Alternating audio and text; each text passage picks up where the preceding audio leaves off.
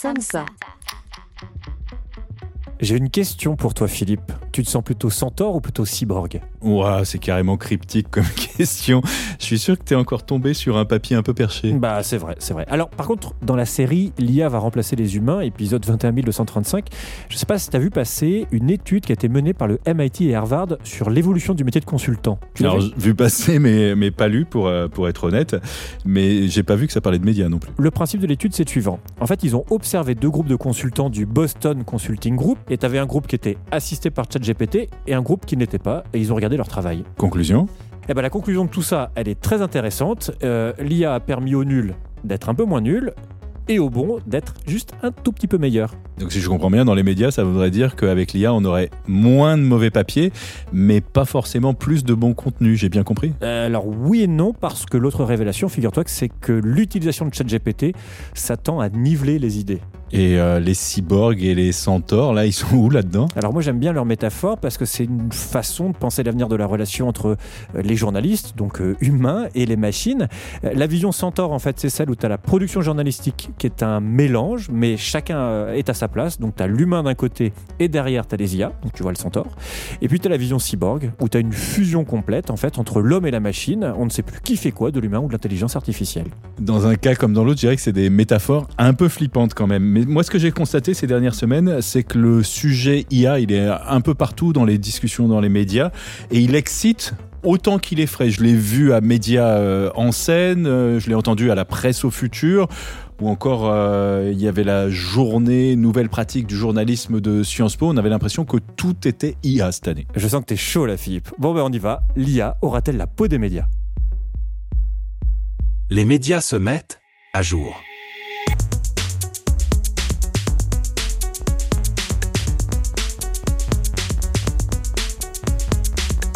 Les médias se mettent à jour. On pourrait se présenter pour commencer? On va y aller. Alors, euh, je suis Julien Lebotte, je suis responsable innovation chez samsa.fr, je suis aussi journaliste et auteur-réalisateur. Et je suis Philippe Couve, je suis directeur, fondateur de samsa.fr. Et chez Samsa, on forme et on accompagne les médias et tous ceux qui ont un projet éditorial. Avant de parler cyborg et centaure, on va peut-être rappeler le principe de ce podcast? Alors, on discute tous les jours euh, avec nos clients dans les médias, on parle euh, entre nous, dans l'équipe de Samsa, des évolutions des audiences, des nouveaux contenus, des modèles économiques, de l'évolution des organisations et puis de toutes les transformations en fait qui font le quotidien des médias. Et là, on va essayer de vous partager certaines de ces réflexions. Alors aujourd'hui, Philippe, Dans cet épisode, si je résume l'idée, ça va être d'essayer d'identifier les premiers impacts très concrets de l'arrivée des intelligences artificielles génératives dans les rédactions. alors j'ai un autre mot pas très facile à prononcer, c'est ChatGPT. Aujourd'hui, on a l'impression que ce mot c'est devenu presque un concept fourre-tout et c'est même le nom générique pour désigner les IA génératives, alors qu'en fait des IA, il y en a partout et depuis longtemps, mais il faut avouer que ce nom aujourd'hui, il cristallise toutes les tensions et, et on ne parle que de lui. Oui, mais on le voit même dans nos, dans nos formations. Euh, on voit que les gens qui viennent participer à ces formations sont omnubilés par le seul chat GPT. Euh, pourtant, l'IA, ce n'est pas que la génération d'images ou de textes. Chez nous, comme dans beaucoup de rédactions, on s'en sert pour scripter des entretiens, aussi pour traduire des propos. Et à mon avis, la liste n'est certainement pas close. Et je sais que Mathieu, euh, qui travaille chez Samsa, fait des mèmes aussi avec les IA. Mais bon, je te propose, de, sujet. voilà, je te propose de rencontrer quelqu'un en fait qui va beaucoup plus loin dans l'exploitation du, du potentiel des IA. C'est intéressant de, de- rentrer vraiment dans, dans ce genre de façon de travailler. Donc, il s'appelle Julien Cadeau. Il est directeur de la stratégie éditoriale de Numérama, qui est un média en ligne qui explore la société numérique. Et il vient de lancer, je ne sais pas si tu l'as lu, Artificiel, qui est une newsletter qui est produite avec des IA. Avant ça, on vous partage rapidement deux innovations éditoriales dont on a parlé dans notre newsletter hebdomadaire et qui, selon moi, selon nous, méritent l'attention. Et on peut commencer, si tu veux, avec un contenu sur le climat qui a été produit par West France. Alors moi je l'ai testé ce contenu, j'ai mis ma date de naissance parce que c'était demandé, j'ai renseigné ma ville de naissance et j'ai pu découvrir l'évolution du climat à cet endroit depuis que je suis né et comme je suis plus un perdreau de l'année, j'ai vu se dessiner Sur des décennies. réchauffement climatique, ça va, réchauffement climatique à la fois sur un graphique de température mais aussi sur ces fameuses bandes du climat qui passent progressivement du bleu au rouge au fur et à mesure que je vieillis. La bonne idée ici en termes de création créativité éditoriale, et ça nous tient euh, à cœur chez samsa.fr, c'est véritablement de mettre le lecteur au centre de l'info. Et surtout Philippe au centre du podcast. Donc ça me fait penser euh, à Sud-Ouest et à son initiative Les Vigies, qui en fait aide à identifier les espèces menacées. Et donc pour toi Philippe, je me suis renseigné euh, pour t'aider à identifier les, les espèces menacées au bout de ton jardin. Et je t'invite à surveiller de très près si tu aperçois des écrevisses à pied blanc. Et si je vois des centaures ou des cyborgs Ah bah là tu m'appelles. en tout cas, ce qui est intéressant avec ces projets, c'est qu'on est toujours dans une vision où, et d'ailleurs tu as dit contenu, pas forcément des articles, c'est-à-dire qu'on essaie d'avoir une production durable, impactante, qui accompagne en fait euh, les lecteurs dans leur euh, vision, l'évolution de leur regard sur euh, la société, sur le climat, sur, sur les espèces et la biodiversité. Et sur le front des IA, avant de recevoir notre invité, on voulait aussi souligner euh, le travail engagé, et c'est intéressant, engagé par Reporters sans frontières. Oui, alors j'ai appelé RSF et j'ai contacté donc Vincent Berthier, qui est le responsable du desk Nouvelles Technologies, et il m'a raconté que RSF, avec euh, l'Alliance de la presse d'information générale, était en train de développer en fait un outil d'intelligence artificielle pour les journalistes, euh, et c'est un outil qui est orienté climat. Alors forcément, ça m'a intéressé. Alors je sais pas si justement pour parler un peu de la pop-up journalistique quotidienne, je sais pas si tu as essayé, Philippe, euh, d'aller chercher une info précise sur les rapports du GIEC. Euh, C'est coton, hein. Oui, c'est assez galère. Et puis, euh, quand on veut, par exemple, fact-checker en direct les propos d'une personnalité politique, on est toujours un peu en difficulté finalement. On y arrive, mais ça prend du temps. ouais. Alors, l'outil pilote sur lequel il travaille, justement, il doit permettre de poser des questions directement à l'IA. Alors, comme on peut le faire euh, euh, sur ChatGPT. Mais là, en fait, on va pas interroger des bases de données au hasard qui ont été entraînées par OpenAI. On va aller chercher des réponses, soit dans les rapports du GIEC, soit dans les textes réglementaires, soit dans les articles de presse des médias membres de l'Alliance. Il arrive quand cet outil? Alors, les tests sont en cours sur une version bêta. Ils veulent essayer de le déployer euh, dans certaines rédactions partenaires euh, début 2024. Je vais quand même te donner le nom de code du projet parce que c'est une émission où on donne des noms un peu, un peu zinzin. Donc c'est Spinoza. J'ai essayé de demander à Vincent Berthier pourquoi Spinoza, il n'a pas su me le dire et je me suis dit que c'était peut-être juste un hommage à la liberté éditoriale des rédactions. En tout cas, on va suivre ça chaque semaine dans la newsletter de samsa.fr. Allez, on continue avec les IA dans les médias. Elles arrivent et j'ai bien l'impression que le public en est parfaitement conscient. Oui, d'ailleurs, Philippe, tu as peut-être vu passer l'article du Nieman Lab qui explique que la plupart des lecteurs souhaitent que les éditeurs étiquettent les articles générés par l'IA, mais quand ils font ça, eh ben, ils font moins confiance aux médias. Et donc, c'est un paradoxe à avoir en tête. Bah, Ce qui soulève pour moi une autre question que j'ai entendu débattre euh, récemment, sans trouver de, de réponse pour le moment. À partir de quel moment est-ce qu'on considère qu'un article a été généré par une IA Quelle est la dose d'IA, en quelque sorte, qui implique de devoir mentionner que ce contenu a été produit par un ou une journaliste assistée par des IA Vaste question, je pense qu'on n'a pas fini de creuser ce- cette question. En tout cas, moi, une des questions qui me fascine et qui me semble centrale, et on en parle beaucoup ensemble, euh, c'est le fait que les IA, enfin les intelligences artificielles, euh, posent des questions relativement à la transparence. On parle parfois de boîte noire. Est-ce que tu sais, toi, par exemple, quand tu interroges ChatGPT pour ne parler que de lui, quelles sont les sources qu'il utilise? Non, clairement pas. D'ailleurs, comme il y a aussi des hallucinations, on a parfois l'impression que la question de la source des infos ou celle de la réalité des faits n'est pas son problème principal. Moi, j'ai trouvé l'article de Laurence de Villers dans The Conversation. Alors, euh, Laurence de Villers, c'est une chercheuse en IA au CNRS. Elle a publié un article qui s'appelle L'intelligence artificielle va-t-elle tuer ou sauver les médias? Et j'aime bien comment elle trouve une façon très précise d'expliquer que le fonctionnement même des IA génératives repose en fait sur un oubli des sources. C'est-à-dire qu'elles sont entraînées.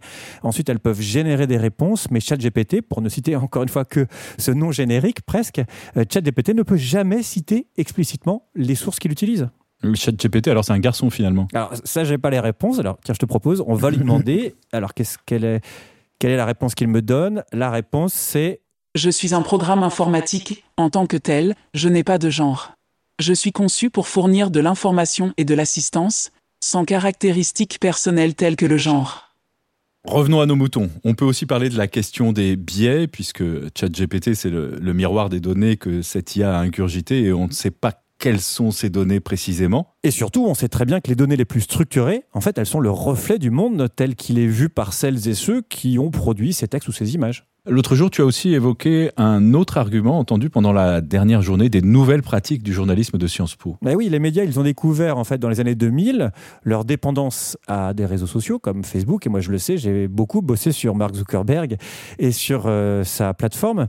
Et aujourd'hui, on sait que Facebook apporte moins de trafic. Alors, est-ce que c'est euh, en 2023-2024, est-ce que c'est une bonne idée de s'en remettre à des nouveaux acteurs de la tech pour améliorer son offre, cibler son audience?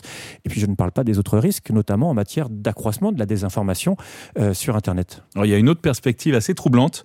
Euh, qui m'a marqué, qui a été évoquée par Olivier Martinez, l'un de nos formateurs, là encore lors de la journée de Sciences Po, c'est l'enjeu de la personnalisation.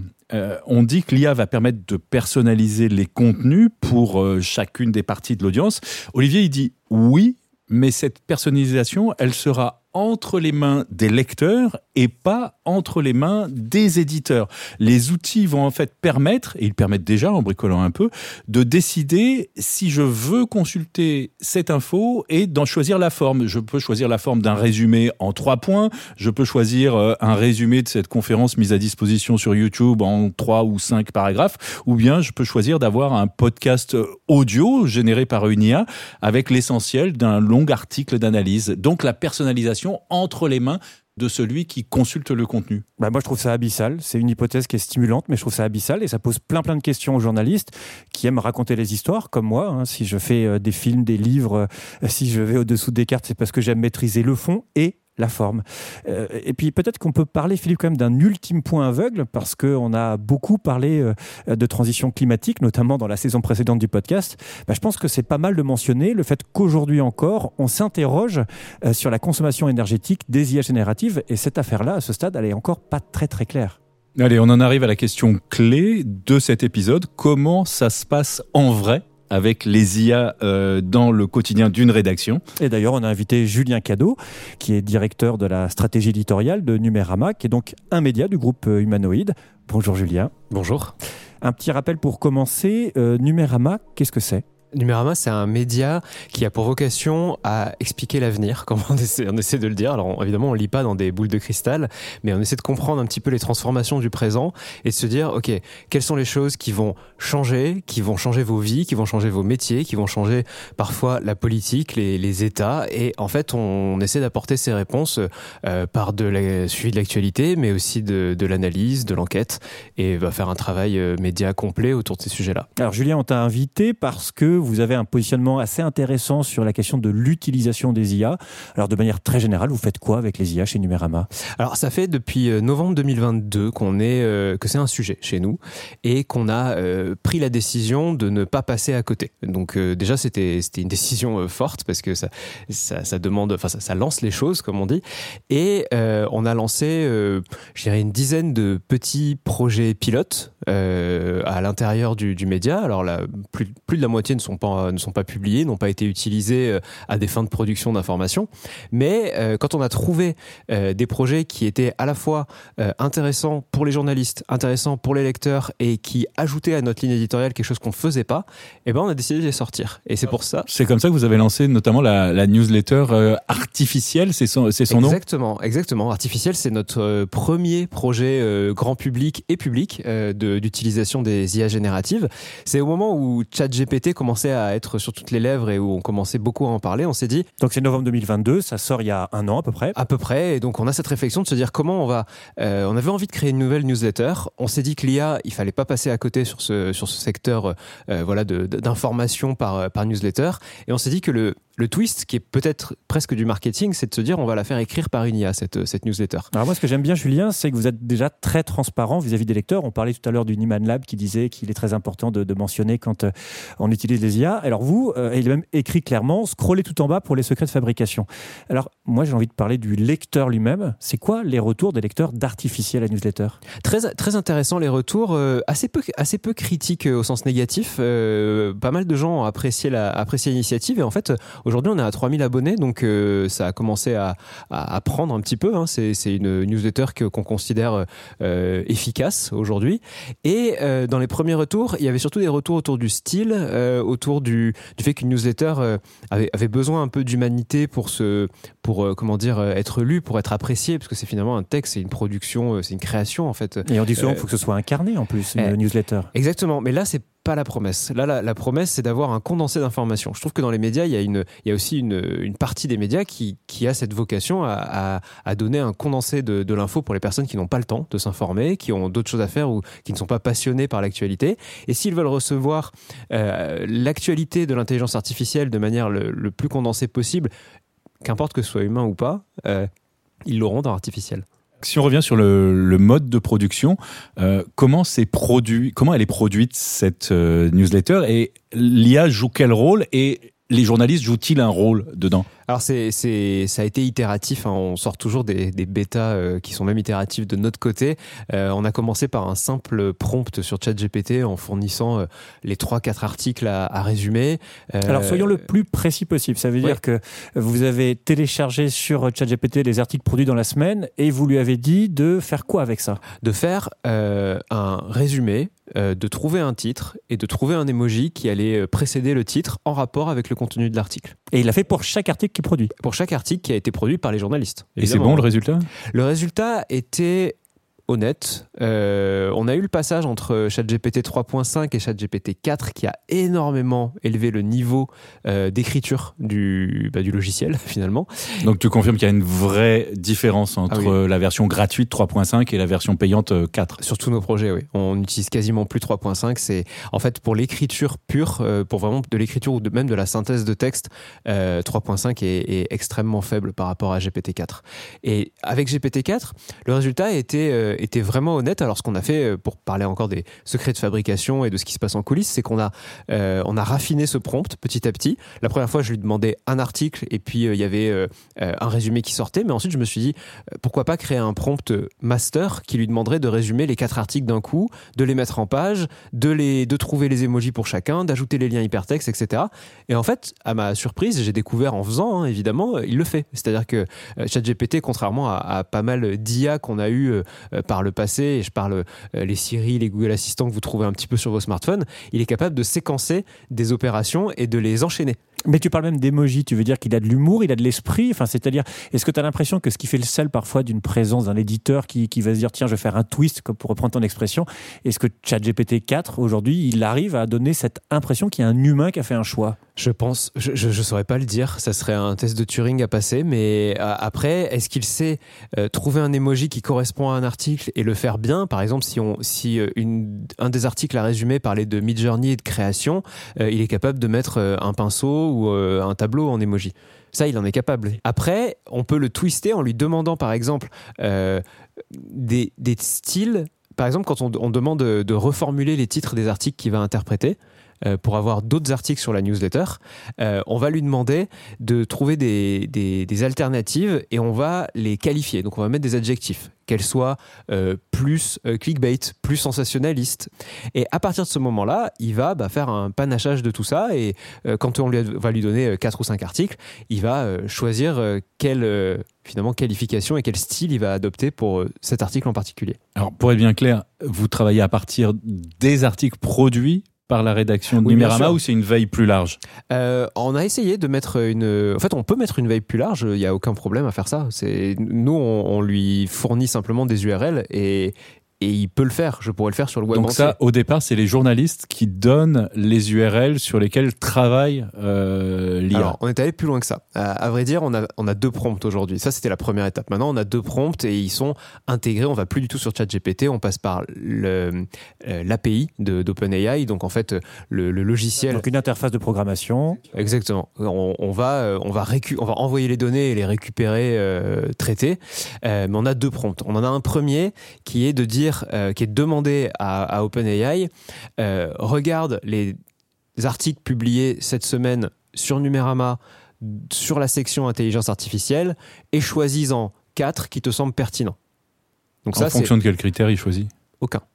Alors plutôt, vous ne connaissez pas ces Je ne critères. connais pas C'est plutôt critères. ça, c'est la boîte noire. Je ne connais pas les critères. Après, on, on a toujours, en fait, c'est c'est ça la promesse de- d'artificiel, c'est qu'on a toujours un contrôle derrière. Et s'il m'en a oublié un euh, qui n'est pas, euh, qui, qui était intéressant à mon sens, euh, moi, je, je peux l'ajouter manuellement. Et c'est ce que je fais très souvent. Mais alors, à force de faire confiance à la machine, est-ce qu'à la fin, on se fait pas dessaisir de la ligne éditoriale de la newsletter artificielle Elle est, euh, elle reste, elle reste contrôlée à la fin, donc on lui fait pas une confiance aveugle à la machine. C'est, à mon sens la, le, le- le- travailler avec les IA. euh, je pense que l'important c'est le avec dedans. C'est, c'est vraiment, on peut pas leur laisser un, un autopilote, et c'est ce qu'on fait sur chacun de nos projets. Euh, en tant que média, c'est hyper important parce que comme vous l'avez dit au début, il y a un- une nécessité de transparence et que le lectorat nous fasse confiance. Et en fait, je pense que la première fois où on aura laissé passer une erreur dans un résumé fait par IA, bah là, en fait, on aura perdu une confiance qui est hyper importante. C'est pour ça qu'on ne fait jamais euh, de production où le texte par IA est lancé euh, comme ça euh, en public et n'a pas de vérification derrière. L'ordre des articles qui apparaissent dans la newsletter, il est décidé par l'IA ou il est décidé par un journaliste? Il est proposé par l'IA. C'est toujours un pré-travail en fait. C'est un, c'est le, le- le pré-travail par l'IA et ensuite on peut tout à fait le, les remettre et les, enfin les, les réagencer euh, sans, sans aucun problème. Et dans les faits, vous les réagencez ou les propositions vous satisfont? Ça marche bien. Ça marche, euh, ça marche plutôt bien. C'est, surtout ça qui est, enfin, c'est ça qui est, qui est important aussi à savoir, c'est que les, les, les propositions sont souvent bonnes, euh, mais il y a quand même, il y a jamais une newsletter qui est partie sans correction. Alors, parlons journalisme. Euh, Est-ce que ça vous fait peut-être gagner du temps pour faire autre chose en- Et est-ce que c'est bien vécu par les journalistes? Ah, c'est, c'est très bien vécu parce que déjà c'était une newsletter qui n'existait pas, donc on a créé quelque chose et on l'a mis à la charge de personne finalement, enfin à la charge de son relecteur euh, qui est euh, qui n'a pas besoin de, de, de faire ça. La, en fait, ce qui est intéressant, c'est qu'on enlève une tâche que les journalistes n'aiment pas faire. C'est-à-dire, euh, je demande pas à l'IA de, de Oui, c'est retravailler la prod qui existe déjà, Exactement. etc. Ouais. Je, je lui demande pas d'écrire, je lui demande pas de faire de la de, de la recherche de faits, de, de faire de la production C'est intellectuelle. Qualité. editing. C'est de l'editing, exactement. Et que ce soit euh, mettre des articles dans une newsletter à la main, enfin, c'est quelque chose que déjà on ne faisait Ouais, c'est pas. chiant, Les newsletters Mm. automatiques Mm. aujourd'hui, quand elles sont envoyées par des médias, euh, elles peuvent être automatisées et ça se fait depuis 10 ans, on n'a pas besoin d'IA. Simplement, avec artificiel, je trouve qu'on a une autre valeur ajoutée, c'est d'avoir un contenu qui est plus intéressant qu'une newsletter auto qui va reprendre titre, chapeau, image de une et euh, l'envoyer euh, en brut comme ça à une base d'abonnés qui va avoir un, un taux de clic qui n'est pas bon en fait. hein. Les, newsletters automatiques de récap euh, quotidien ou, ou mensuel, il y, a- il y a souvent beaucoup d'abonnés mais personne ne clique. L'objet de la newsletter, parce qu'on sait que c'est clé dans l'ouverture, le, taux d'ouverture de la newsletter, il est rédigé par l'IA ou il non, est... ça c'est nous. Ah, ouais, il y a quand même, il y a quand même des choses qu'on qu'on- qu'on ne laisse pas, qu'on ne laisse pas à l'IA sur ce projet. Et tout ce qu'on laisse à l'IA, au fond, on le dit, hein, comme comme vous mais vous l'avez testé, ça marche pas ou c'est quoi le... Euh, on l'a, on l'a pas forcément testé. Il y a des choses qu'on, qu'on veut garder, euh, qu'on, qu'on veut garder pour nous parce que, mais ça, ça encore une fois, j'ai, envie de dire, c'est, un éternel débat entre ce qui fait plaisir et ce qui ne fait pas plaisir aux journalistes. Faire ce genre d'accroche, ça fait plaisir. on n'a pas l'impression d'économiser du temps quand on le donne à, on une IA. On a l'impression de se séparer de quelque chose qu'on aimait faire en fait, trouver la, petite accroche, la petite phrase qui va résumer le sujet. Donc ça reste un, sujet qui est débattu dans la, rédaction. Même si ça prend 10 minutes, tant pis. Enfin, c'est 10 minutes euh, bien utilisées.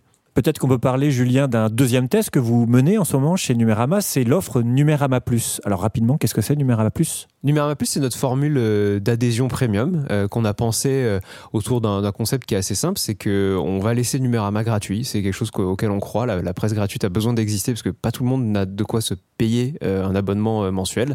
ou plusieurs. Ou plusieurs. Mhm. Et on va en revanche amener à ses adhérents euh, des choses en plus. C'est un peu le nom qui qui est arrivé euh, tout de suite. Et parmi ces choses en plus, bah, déjà il y, a- il y a une newsletter qui est absolument pas générée par IA, qui est une, une newsletter d'information qu'on va retrouver euh, toutes les semaines.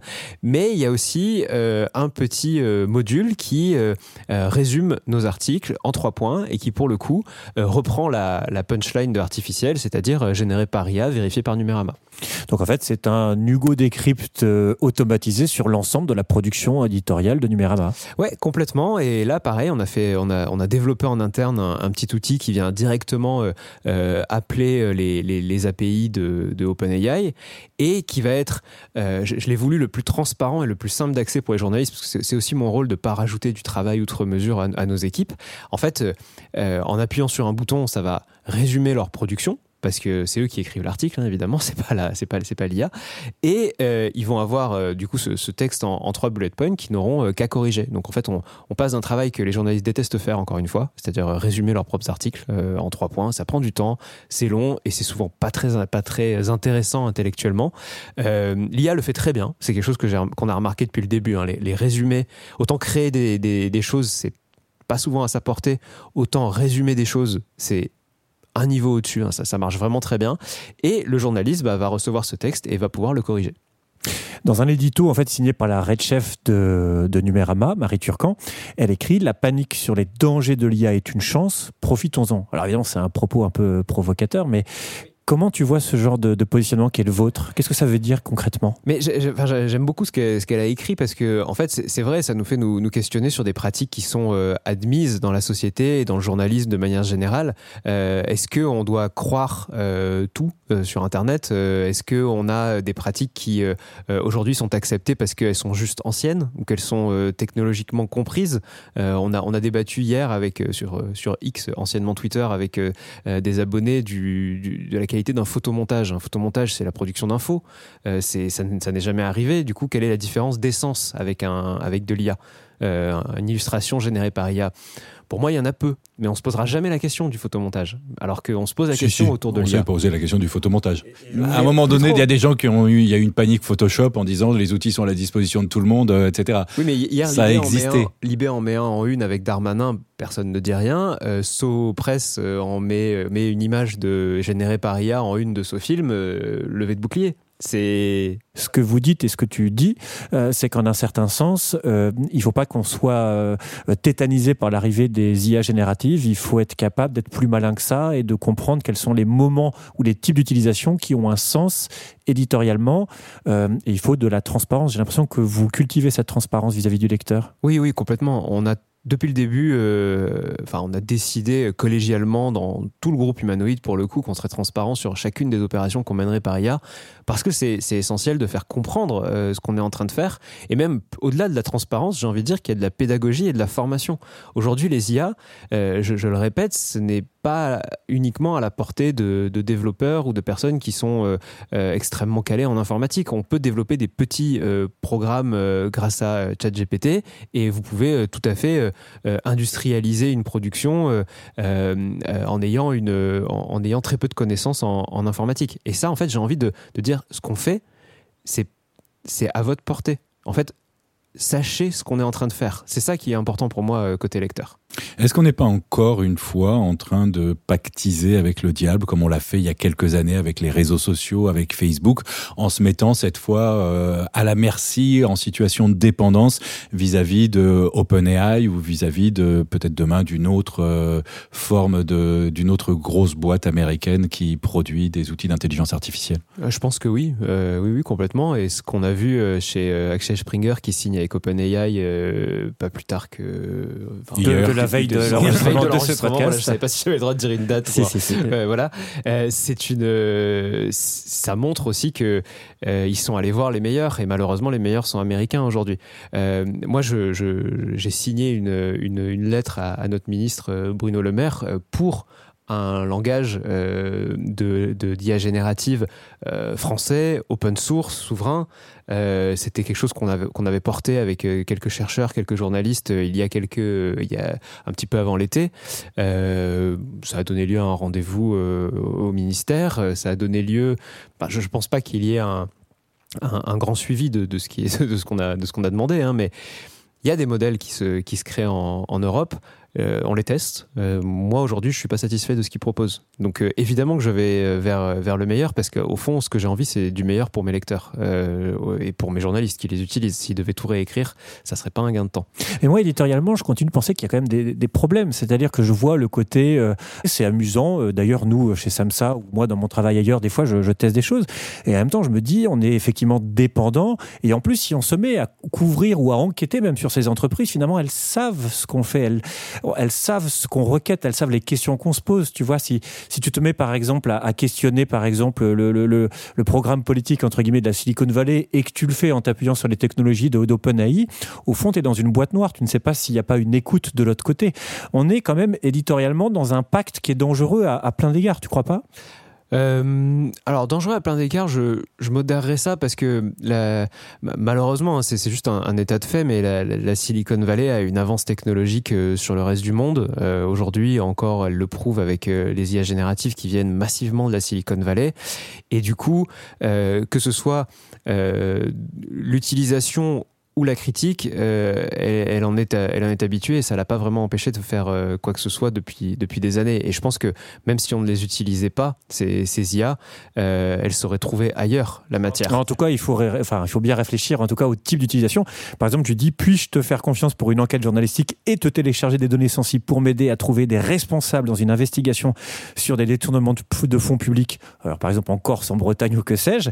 Et ChatGPT me répond Je suis désolé, mais je ne peux pas vous aider dans des enquêtes journalistiques impliquant des données sensibles ou confidentielles. Mon utilisation est limitée à fournir des informations générales et à répondre à des questions dans un cadre éthique et sécurisé. C'est évident. Je, là, là je, je, je dirais, ne, ne faites pas ça. Là, euh, à, à ce moment-là, si vous avez besoin d'une IA, et au fond, enlevez le terme IA et dites-vous si vous avez besoin de parser des grands jeux de données, comme le font les data journalistes depuis des années. Alors parser, des- ça veut dire aller euh, mettre des robots qui vont récupérer les données sur Internet. euh. Des, des data journalistes le font depuis le font depuis des années. Exécuter un modèle en local, mais pour ça, vous avez besoin de plus de connaissances évidemment, mais des modèles qui vous permettent de faire ça localement. Vous avez aujourd'hui euh, euh, la possibilité de les, télécharger, de les ex- d'exécuter sur des machines qui coûtent pas très cher. Et donc, euh, sur des données sensibles comme ça, je pense que oui, il y a une nécessité de formation et de euh, d'acculturation de tous les journalistes à se dire. euh, bah, peut-être que euh, c'est comme à l'époque où on avait commencé à dire aux journalistes ne parlez pas à vos sources sur des messageries euh, non sécurisées, non chiffrées. C'est la même chose. Euh, ne, mettez pas toutes vos données sur une IA qui effectivement va peut-être les réexploiter, les réutiliser, et la personne d'après qui demande le nom de vos sources, elle, elle les a en base de données, elle va les donner à la personne qui suit. C'est absurde, il faut pas faire ça. Mhm. Euh, Peut-être pour, euh, pour refermer un petit mot, on va faire de la prospective de comptoir. On aime bien ça chez Samsa, on aime bien la prospective, on aime bien le comptoir euh, aussi. Euh, dans cinq ans, si tout se passe bien dans la relation entre les médias et les IA, euh, tu vois comment le paysage des médias? Il y a du très mauvais qui va arriver. C'est quelque chose que je dis aussi souvent. C'est que euh, je pense qu'aujourd'hui, Google, qui est quand même une, le, le- le nerf de la guerre, euh, qui a du coup le référencement du web euh, à sa charge, euh, malgré tout ce qu'il dit, n'est pas capable de détecter des sites internet qui seraient uniquement des reformulations par IA de tout ce qui est produit sur Terre. C'est-à-dire qu'aujourd'hui, je pense que vous pouvez automatiser la création d'un site internet qui va euh, traduire les actus d'un site anglais et les réécrire selon un style donné par ChatGPT, publier 300 papiers par jour sans rien faire, vous avez de bonnes chances d'être référencé. Donc je pense que on va revoir malheureusement le retour en grâce du fer. Des fermes à contenu, mais en modèle XXL, quoi. Le retour en grâce des fermes à contenu, malheureusement, ça va être une étape 1 jusqu'à ce qu'on trouve comment on les, on les enlève. Le squeeze, ouais. ouais. Euh, mais ça, ça va être euh, difficile à, à repérer parce que ça pourrait être très bien fait, beaucoup mieux que les fermes à contenu, parce que on va avoir des outils qui, qui permettront d'être beaucoup plus humains dans la, dans la traduction et dans la, dans la production de, de, de ces contenus. Donc j'y vois un côté euh, assez, assez sombre, hein, on, on va pas mentir.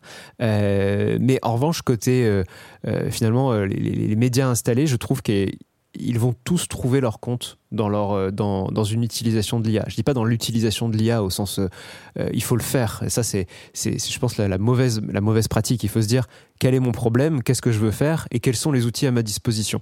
L'IA en est un. Et je pense que sur chaque, sur chaque problématique dans les cinq prochaines années, euh, une rédaction en chef, une direction de rédaction va se dire j'ai un outil en plus, c'est l'IA, est-ce qu'il est pertinent ici ou pas? Voilà, et prendre une décision.